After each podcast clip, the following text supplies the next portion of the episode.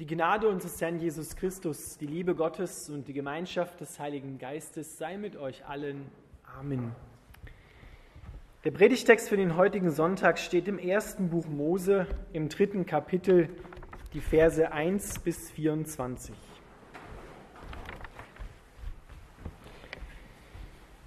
Die Schlange war das listigste von allen Tieren, die Gott der Herr erschaffen hatte. Hat Gott wirklich gesagt, fragte sie die Frau, dass ihr keine Früchte von den Bäumen des Gartens essen dürft? Selbstverständlich dürfen wir sie essen, entgegnete die Frau der Schlange. Nur über die Früchte vom Baum in der Mitte des Gartens hat Gott gesagt, esst sie nicht, ja berührt sie nicht einmal, sonst werdet ihr sterben. Ihr werdet nicht sterben, zischte die Schlange. Gott weiß, dass eure Augen geöffnet werden, wenn ihr davon esst. Ihr werdet sein wie Gott und das Gute vom Bösen unterscheiden können. Die Frau sah, die Früchte waren so frisch, lecker und verlockend, und sie würden sie klug machen. Also nahm sie eine Frucht bis hinein und gab auch ihrem Mann davon. Da aß auch er von der Frucht. In diesem Augenblick wurden den beiden die Augen geöffnet, und sie bemerkten auf einmal, dass sie nackt waren. Deshalb flochten sie Feigenblätter zusammen und machten sich Lendenschurze. Als es am Abend kühl wurde, hörten sie Gott, den Herrn, im Garten umhergehen. Da versteckten sie sich zwischen den Bäumen. Gott der Herr rief nach Adam, Wo bist du? Dieser antwortete, als ich deine Schritte im Garten hörte, habe ich mich versteckt. Ich hatte Angst, weil ich nackt bin. Wer hat dir gesagt, dass du nackt bist? fragte Gott der Herr. Hast du etwa von den verbotenen Früchten gegessen? Die, die Frau, antwortete Adam, die du mir zur Seite gestellt hast, gab mir die Frucht, und deshalb habe ich davon gegessen. Da fragte Gott, der Herr, die Frau, was hast du getan? Die Schlange verleitete mich dazu, antwortete sie, deshalb aß ich von der Frucht. Da sprach Gott, der Herr, zu der Schlange, weil du das getan hast, sollst du unter allen zahmen und wilden Tieren verflucht sein. Dein Leben lang sollst du auf dem Bauch kriechen und Staub fressen. Von nun an setze ich Feindschaft zwischen dir und der Frau und deinem Nachkommen und ihrem Nachkommen. Er wird dir den Kopf zertreten und du wirst ihn in seine Ferse beißen. Dann sprach er zu der Frau, mit großer Mühe und unter Schmerzen wirst du Kinder zur Welt bringen. Du wirst dich nach deinem Mann sehnen, nach ihm verlangen, doch er wird über dich herrschen. Und zu Adam sprach er, weil du auf deine Frau gehört und von der verbotenen Frucht gegessen hast, soll der Ackerboden deinetwegen verflucht sein. Dein ganzes Leben lang wirst du dich abmühen, um dich davon zu ernähren. Dornen und Disteln werden auf ihm wachsen. Doch du musst dich vom Gewächs des Feldes ernähren. Dein ganzes Leben lang wirst du im Schweiße deines Angesichts arbeiten müssen, um dich zu ernähren, bis zu dem Tag, an dem du zum Erdboden zurückkehrst, von dem du genommen wurdest denn du bist aus Staub und wirst wieder zu Staub werden. Da gab Adam seiner Frau den Namen Eva, denn sie sollte die Mutter aller Menschen auf der ganzen Erde werden. Und Gott der Herr machte Adam und seiner Frau Kleidung aus Tierfellen und zog sie ihnen an. Dann sprach Gott der Herr, der Mensch ist geworden wie einer von uns, er kennt sowohl das Gute als auch das Böse. Nicht, dass er etwa noch die Früchte vom Baum des Lebens pflückt und isst, dann würde er ja für immer leben. Deshalb schickte Gott der Herr Adam und seine Frau aus dem Garten Eden fort. Er gab Adam den Auftrag, den Erdboden zu bearbeiten, aus dem er gemacht war. Nachdem er sie aus dem Garten vertrieben hatte, stellte Gott der Herr Cherubim auf, die mit einem flammenden, blitzenden Schwert den Weg zum Baum des Lebens bewachen. Lieber Vater im Himmel, wir bitten dich, dass du uns in deiner Liebe an dein Herz ziehst. Amen. Ihr dürft wieder platzen.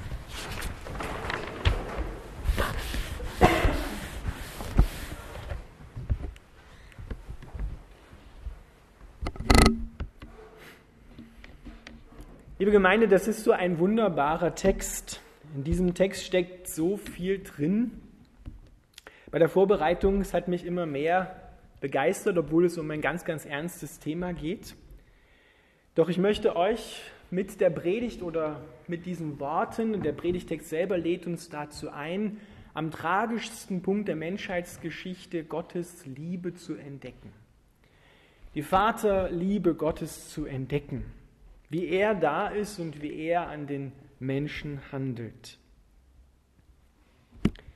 Wir begegnen hier in unserem Text der ersten Frage in der Bibel.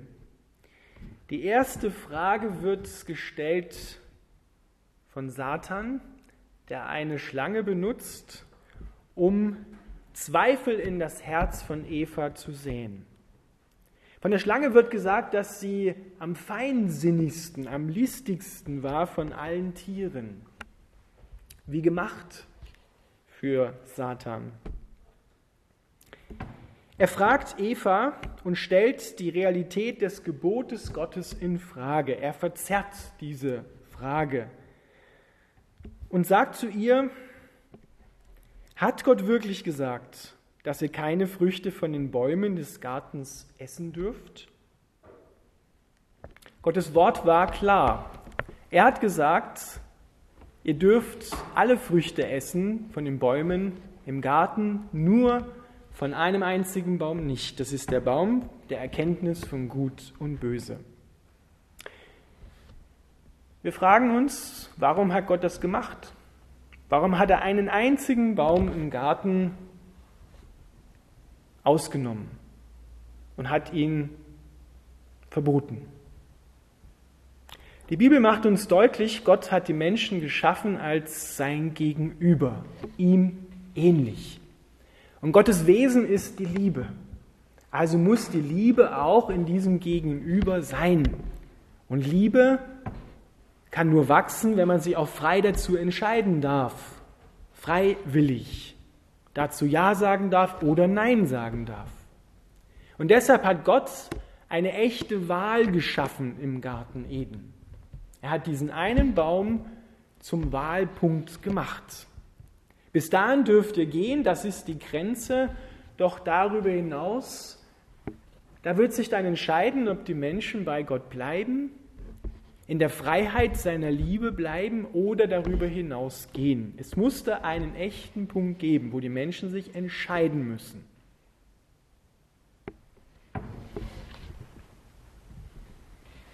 Eva sagt zu der Schlange, nur über die Früchte vom Baum in der Mitte des Gartens hat Gott gesagt, esst sie nicht, ja berührt sie nicht einmal, sonst werdet ihr sterben. Wir merken, da ist ein kleiner Zusatz drin, ja berührt sie nicht einmal. Woher hat sie denn das? Gott hat das so nicht gesagt, aber alles, was Eva weiß, merken wir am biblischen Text drumherum, weiß sie von Adam. Denn ihm wurde es gesagt und Adam hat es ihr weitergesagt. Und vielleicht hat Adam in der richtigen Linie noch hinzugefügt, berührt sie nicht einmal, sonst werdet ihr sterben. Ja? Also pass auf, wenn du schon angefasst hast, ist der Weg zum Reinbeißen nicht mehr weit. So, lieber bleib davor und dann könnte alles klar gehen.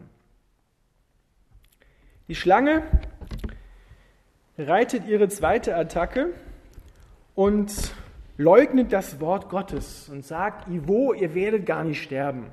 Gott hat gelogen. Sondern euch werden die Augen aufgetan werden und ihr werdet erkennen, was gut und böse ist. Und ihr werdet sein wie Gott. Damit offenbart Satan sein Ziel. Denn genau das ist der Punkt, aus dem Satan aus dem Himmel herausgeworfen worden ist. In Jesaja 14 lesen wir, dass Satan sich dem Höchsten gleich machen wollte, also das Ziel sein wie Gott, und da schiebt er jetzt auch den Menschen rüber. Ihr werdet sein wie Gott. Und er bindet dieses Ihr werdet sein wie Gott an die Unterscheidung von Gut und Böse.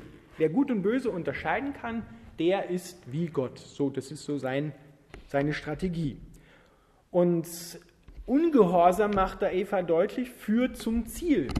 Wenn du ungehorsam bist, dann wirst du sein wie Gott.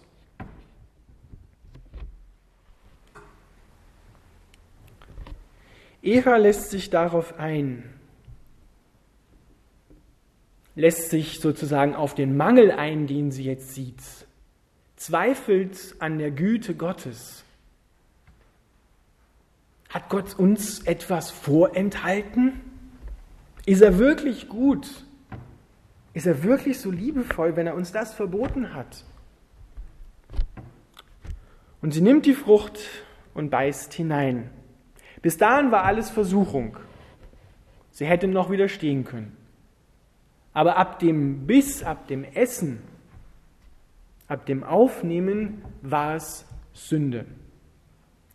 Und Evas Sünde bestand konkret darin, dass sie eine Handlung eingeleitet hat. Und zwar eine Handlung, zu der sie gar nicht die Stellung und die Macht hatte. Denn Eva war vor dem Sündenfall, jetzt bitte genau aufpassen, nicht falsch verstehen. Eva war ihrem Mann Adam untergeordnet. Wir kommen gleich zu Adam. Ja? Aber das war Evas Sünde. Sie hat die Handlung eingeleitet und hat also etwas getan, was sie nicht hätte tun dürfen. Sie hat einfach das Ding genommen, ohne ihren Mann. Adam, von dem wird gesagt, der war die ganze Zeit dabei, der war bei seiner Frau. Da wird nicht berichtet, der kam erst dazu, müde von der Arbeit, die Frau, Frucht geerntet, hingesetzt, der Mann Hunger und so, beißt rein, oh lecker, wo hast denn das her? Er war die ganze Zeit dabei. Aber er sagt nichts. Er kümmert sich nicht darum, übernimmt keine Verantwortung. Und genau das wird dann seine Sünde, dass er zugestimmt hat, einfach zugestimmt hat, ohne zu sagen, halt mal, hat Gott nicht gesagt, wir dürfen das nicht, also Finger davon weg. Er hat keine Verantwortung übernommen. Vielleicht kommt euch das bekannt vor. Wir sehen dort schon ein bisschen die Handschrift, die nach dem Sündenfall auch unsere Beziehung zwischen Mann und Frau beschreiben werden. Die Männer übernehmen oft keine Verantwortung, denn sie sind eigentlich zum Haupt gesetzt worden, zum Schutz für die Frau, zum Segen, denn Jesus wird später sagen, ein Mann soll seine Frau lieben, so wie er die Gemeinde geliebt hat. Und er hat die Gemeinde so sehr geliebt, dass er sein Leben für die Gemeinde hingegeben hat. Gott wird dann nach dem Sündenfall, wird er Adam und Eva einen Fluch aussprechen. Und in diesem Fluch hören wir dann, dass das Verlangen der Frau, heißt es dort, nach ihrem Mann sein wird. Aber dieses Verlangen, das klingt vielleicht so romantisch, ja, die Eva sehnt sich nach ihrem Mann, doch der beantwortet die Sehnsucht nicht, der Depp, sondern dieses Verlangen meint, sie will ihn besitzen, sie will ihn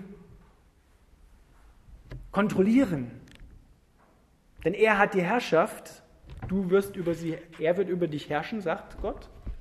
Und sie versucht seine Herrschaft in Frage zu stellen, versucht dagegen zu rebellieren. Und der Mann wird sie aber dominieren. Er neigt dazu, zu Tyranner, sie zu tyrannisieren, sie zu dominieren. Das merken wir in unseren Beziehungen, wenn wir ohne Gott leben, bis heute. Weil die Bibel hat da ein Prinzip, in Adam ist die ganze Menschheit gemeint. Also wir stehen sozusagen auch mit Adam dort, an diesem Baum der Erkenntnis von Gut und Böse und stehen auch immer wieder in der Gefahr, heute noch von diesem Baum zu essen. Und zwar Klugheit, Weisheit und alles Können zu wählen gegenüber der Liebe und der Beziehung. Denn so sagt der Apostel Paulus im 1. Korintherbrief, Kapitel 13, hätte ich alle Erkenntnis von Gut und Böse, könnte alles, könnte alle Sprachen sprechen, die im Himmel und auf der Erde sind, sonst wo, und hätte aber die Liebe nicht, wäre nicht mehr in der Liebe, um mit Adam und Eva zu sprechen, sondern darüber hinausgegangen, so wäre ich nur eine klingende Schelle, würde nur viel Lärm machen und es wäre mir zu nichts nütze. Es wäre hohl, es wäre leer. Eva, wenn wir es im Bild übertragen wollen, ist jetzt, oder Adam auch, es sind so eine klingende Schelle, so ein, ja, machen viel Lärm gerade. Und das hat Folgen. Die Folge, die Hauptfolge dieses Sündenfalls, dieser Entscheidung gegen Gott ist der geistliche Tod. Sie fallen nicht sofort um und sterben, sondern der leibliche Tod kommt jetzt erst, aber sie sind geistlich gestorben. Also die Trennung von Gott, von der Liebe und vom Leben. Und die wird uns jetzt klar gemacht, wie das aussieht. Das Erste, was wir hören, ist, ihnen werden die Augen aufgetan. Sie erkennen, was gut und böse ist, aber aus dem Standpunkt eines Sünders. Sie sind unfähig, dem Bösen zu widerstehen. So schreibt der Apostel Paulus, ich tue das, was ich nicht will. Es ist wie ein inneres Gesetz. Ich will das Gute tun, tue aber das Böse. Wer wird mich wohl daraus erlösen? Jesus Christus. Sie erkannten, dass sie nackt waren. Ein Vers bevor unser Predigtext beginnt, heißt es, Adam und seine Frau waren beide nackt, aber sie schämten sich nicht dafür. Und jetzt kommt die Scham hinein. Sie schämen sich voreinander für ihre Nacktheit, äußerlich und innerlich, weil sie das Böse jetzt am eigenen Leib durch ihre Erfahrung, durch ihre Handlung erkannt haben. Was vorher noch kein Problem war, ist jetzt ein Problem. Und es bringt nichts, wenn wir versuchen, heute diese Freiheit aus dem Garten Eden herzustellen, indem wir unsere Scham irgendwie wegtun, ja, ich sage FKK-Kultur oder anderes, es bringt nichts. Sondern die Scham muss Gott uns bedecken. Wir werden das gleich im Text hören. Sie nähten sich dann Schutze aus Feigenblättern. Das war das, was sie gefunden haben. Und viele Ausleger sagen, ja, wahrscheinlich war der Baum, die Frucht, eine Feige, weil der Feigenbaum kommt nicht ganz gut weg, auch im Neuen Testament nicht. War vielleicht eine Feige, aber egal, es ist die Frucht der Erkenntnis von Gut und Böse. Wer hat schon mal ein Feigenblatt von innen angefasst? Ein Feigenblatt von innen ist ganz rau. Das hat so kleine Widerhaken, ja? denkbar schlecht für Unterwäsche. Das reibt und das tut weh und das, ja, die Menschen versuchen, aus dem, was sie falsch gemacht haben, etwas zu nehmen und es wieder gut zu machen. Etwas Irdisches. Und das funktioniert nicht. Die Trennung wird weiter beschrieben. Sie hören Gott im Garten umhergehen. Die Bibel aus dem Hebräischen her macht uns klar, vorher haben sie die Lichtherrlichkeit Gottes immer wieder mal gesehen. Jetzt hören sie ihn nur noch. Sie können ihm nicht mehr so begegnen wie früher. So wird Mose dann fragen, Herr, lass mich doch deine Lichtherrlichkeit sehen. Und Gott sagt, nein, niemand kann mich sehen. Ein Sünder kann mich nicht sehen, weil er müsste sterben.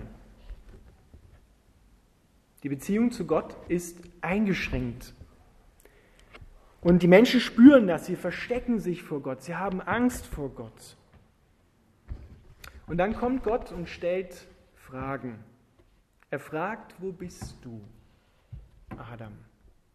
Und wir hören da in Adam heißt Menschheit auch übersetzt. Wir hören da, dass Gott auch uns anspricht. Wo bist du? Wo hast du dich versteckt? Und eigentlich fragt er, willst du Verantwortung übernehmen? Willst du kommen und mir sagen, was passiert ist? Gott wartet auf dieses Schuldeingeständnis. Doch was macht Adam? Ja, Gott, du bist doch schuld. Du hast mir doch diese Frau gegeben. Und die hat mich dazu verleitet, die Frucht zu essen. Eva nicht besser? Die Schlange war's. Kommt euch das bekannt vor? Wenn wir konfrontiert werden mit etwas, was wir falsch gemacht haben, Ivo. Ich war's nicht. Der war's. Aber Gott schenkt uns Raum und will, dass wir Verantwortung übernehmen. Und im Licht Jesu können wir das auch. Wenn wir in ihm sind, dann kommt alles, was ans Licht kommt, auch das Schlimmste, in seinem Licht hervor. Und er verurteilt uns nicht dafür, gänzlich. Es gibt Einschränkungen, es gibt Strafe, aber später sehen wir, die Strafe, hören wir bei Jesaja, lag auf ihm, auf Jesus.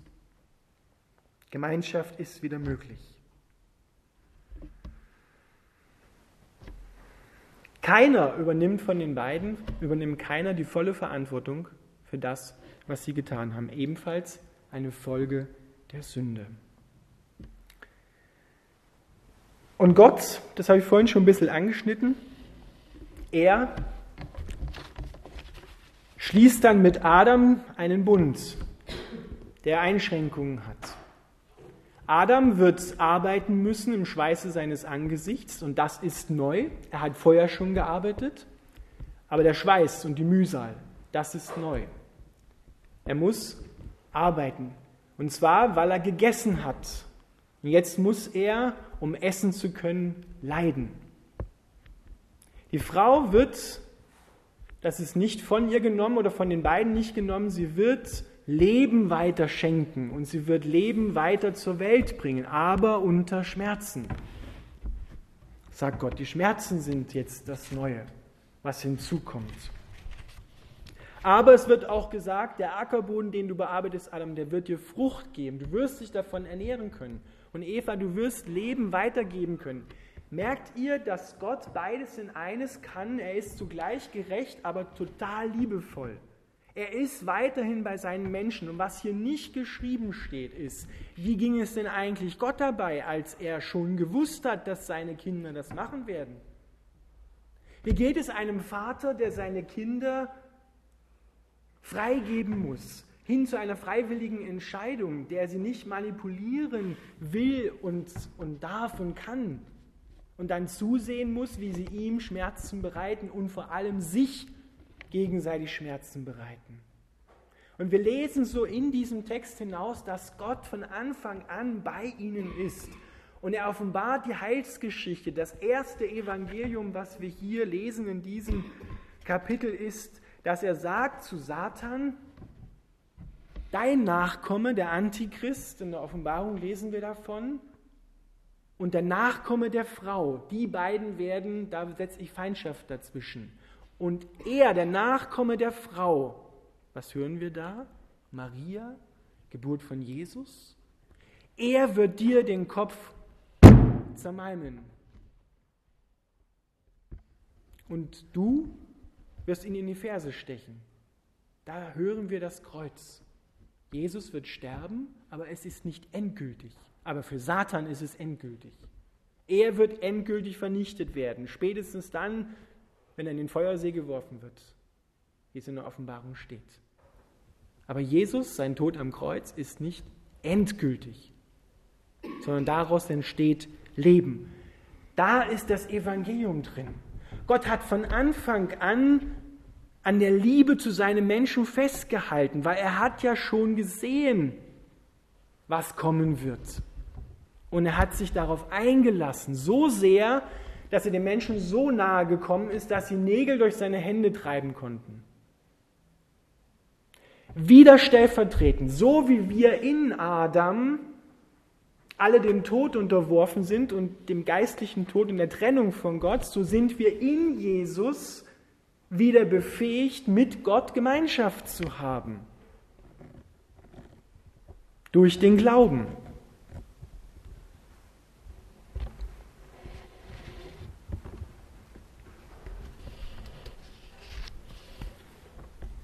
Da hören wir die erste messianische Prophetie in der Bibel an dieser Stelle.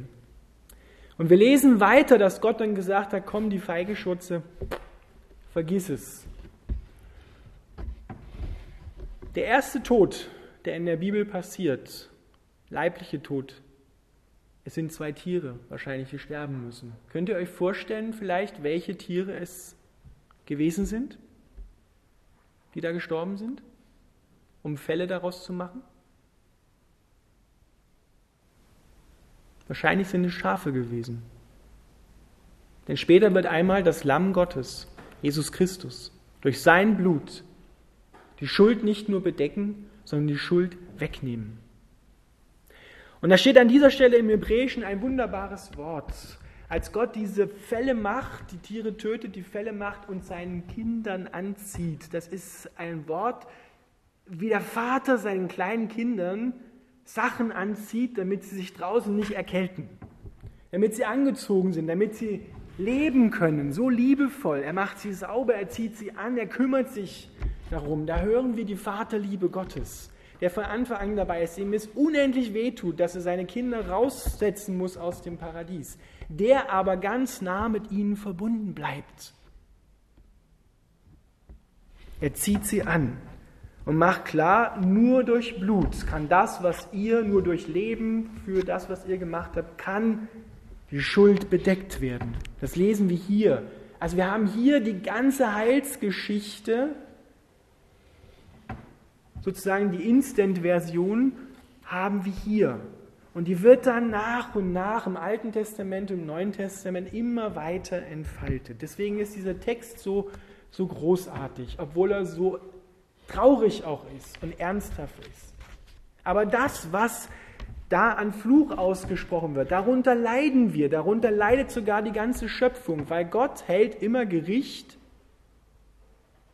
über das, wofür derjenige auch Verantwortung hat. Und Adam und Eva, besonders Adam, hat Verantwortung für die Schöpfung. Und deshalb ist auch die Schöpfung mitgerichtet und sehnt sich, wie Paulus es schreibt, mit nach der Erlösung der Kinder Gottes, dass die Kinder Gottes offenbar werden durch das, was Adam gemacht hat. Also wir sehen schon, Adams Sünde wird in der Bibel viel höher gewogen als das, was Eva gemacht hat. Das kommt dann kaum noch vor. Sondern was Adam gemacht hat, der wissentlich sich gegen Gott entschieden hat. Aber Jesus Christus kommt und er öffnet den Weg wieder zurück. Er wird, so wie wir es heute mit anderen Worten schon im Wochenspruch gehört haben, er wird den Kopf zermalmen, er wird die Werke des Teufels zerstören, damit wir dem Bösen widerstehen können. Denn wer an Jesus Christus glaubt und vom Heiligen Geist Jesus in mir erfüllt ist, der kann dem Bösen widerstehen. Er ist nicht mehr diesem Gesetz der Sünde unterworfen, sondern er ist dem Gesetz der Gnade unterworfen. Er lebt für Gott und ist jetzt fähig, dem Bösen zu widerstehen. Keiner muss aus Zwang heraus da jetzt hineintappen. Aber dafür gilt es, dass wir eng mit Gott beieinander bleiben, dass wir Gottes Wort verstehen, damit uns vielleicht auch solche Zusätze wie ja berühren dürfen wir sie auch nicht, die Früchte, passieren, damit wir Gottes Wort genau kennen, müssen wir nah bei ihm, bei ihm bleiben. Kinder des Vaters werden wollen und bleiben wollen. Steckt noch viel mehr drin, ich muss aufhören. Ihr merkt, dass ich mit diesem Text begeistert bin. Dank für eure Geduld. Amen.